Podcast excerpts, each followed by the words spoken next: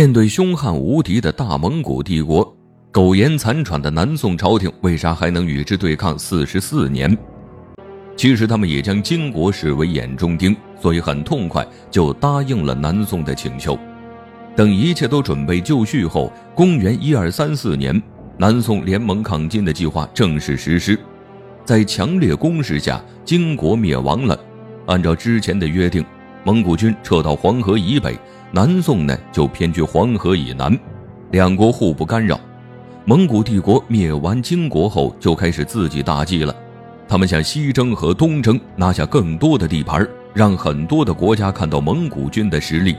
因为东征和西征要不少人马，所以当时的蒙古可汗窝阔台只留了极少的兵马驻防南蒙边境线。他们认为南宋弱小，应该不敢轻举妄动。只能说他们的想法太单纯了。黄河以北的很多地盘曾经都是宋朝的，重要的三京都在黄河以北，南宋也非常重视。看到蒙古军按照约定北撤后，当时南宋在位皇室赵云就想出兵往北打，所以说是南宋先反水的。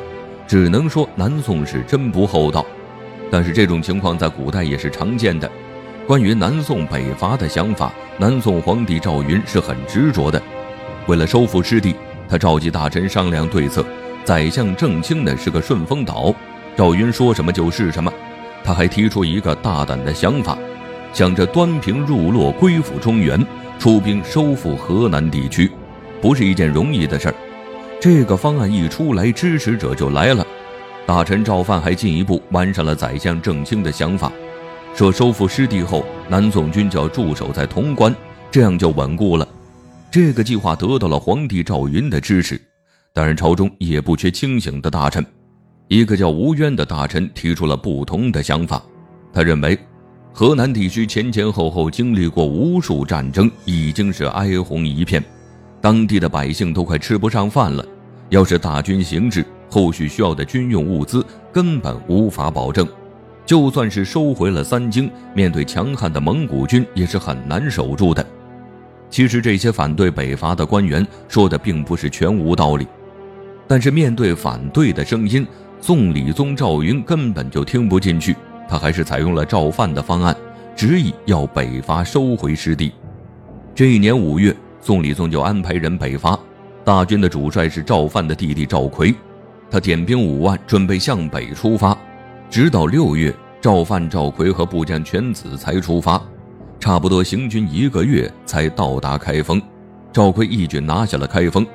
宋理宗得知消息后，安排后续任务，让赵范驻守开封，弟弟赵奎驻守商丘，部将全才子驻守洛阳。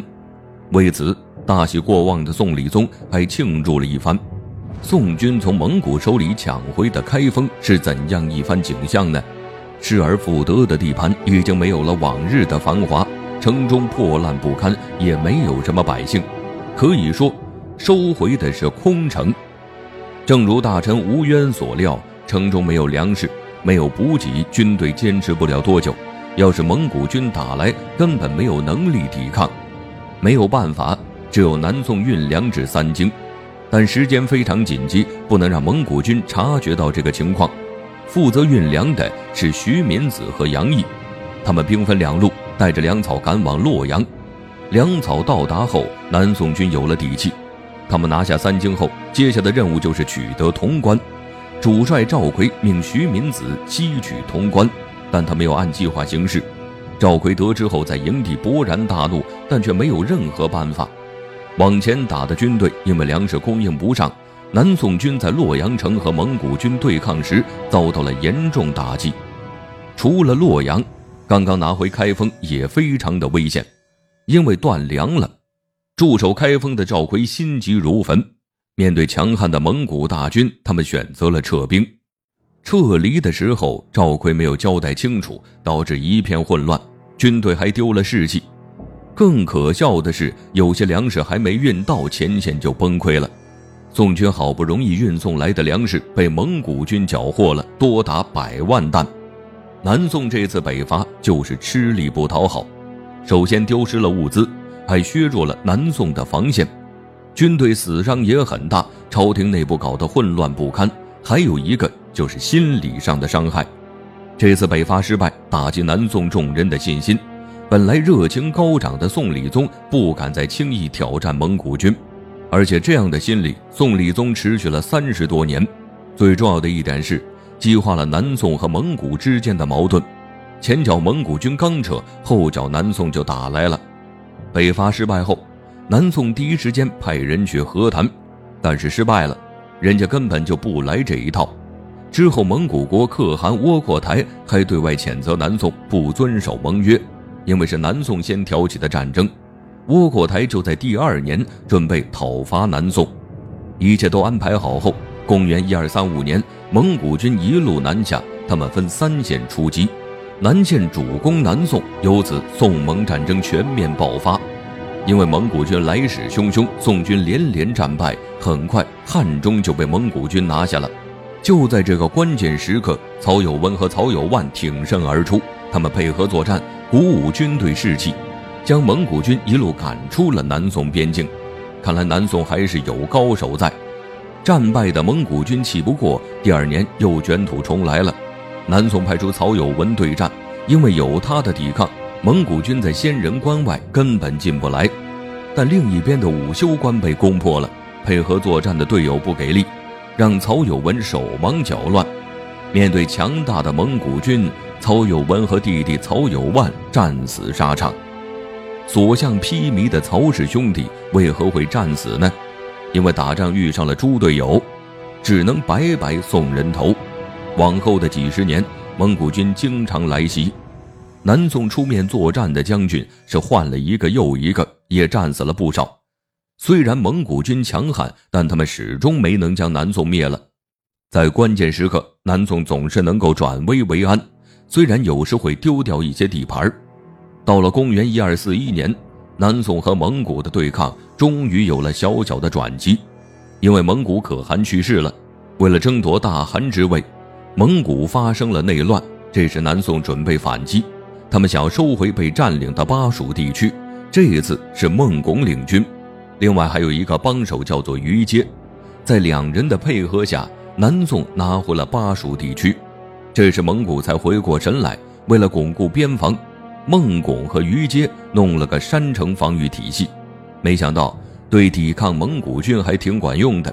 为了巴蜀地区的恢复，于阶留了下来，在他的治理下，该地的经济得以恢复发展。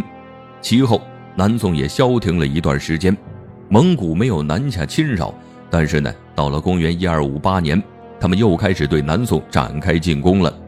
蒙古三路大军南下，将宋军打得屁滚尿流。这时的蒙古可汗已经是忽必烈了，他的杀伐十分果断，带着蒙古军前进，简直是势不可挡。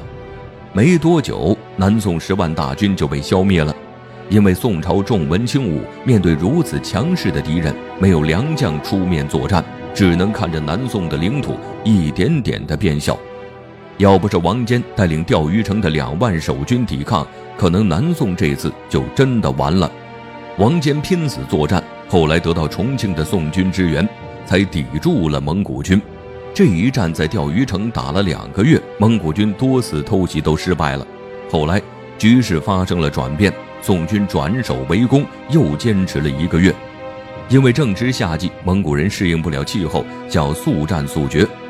可是天有不测风云，天降暴雨，让宋军抓住了机会。此时他们的援军也到了，蒙古军实在是耗不起，就连主帅蒙哥都在军中暴毙了。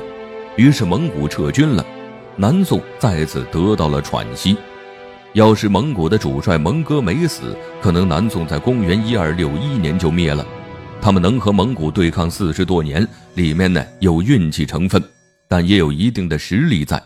南宋人口多，经济发展的也不错，只是缺少武将。最重要的一点是缺乏组织力。要是加以改善，蒙古国再花几十年也灭不了。其实南宋能坚持这么多年，还因为蒙古攻打的重心不再是南宋，西征才是他们的主要目标。要是蒙古将全部火力对准南宋，可能他们也坚持不了几年。南宋最后灭亡，是因为内部问题太多。尤其是文臣独大的现象最为严重。